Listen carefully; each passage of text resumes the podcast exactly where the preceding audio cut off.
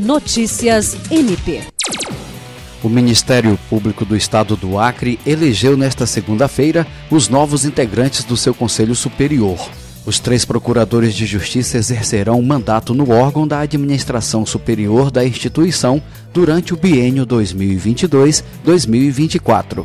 Os eleitos são os procuradores de justiça Carlos Maia, Cosmo Lima e Cátia Rejane de Araújo Rodrigues. Eles tomarão posse juntamente com o procurador-geral eleito e com o nome a ser definido na eleição desta quarta-feira para a Corregedoria Geral. A posse está prevista para ocorrer no final de janeiro do próximo ano.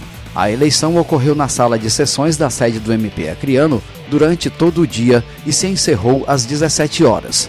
Todos os membros da instituição, entre promotores e procuradores, podem participar do processo e votar em até três candidatos.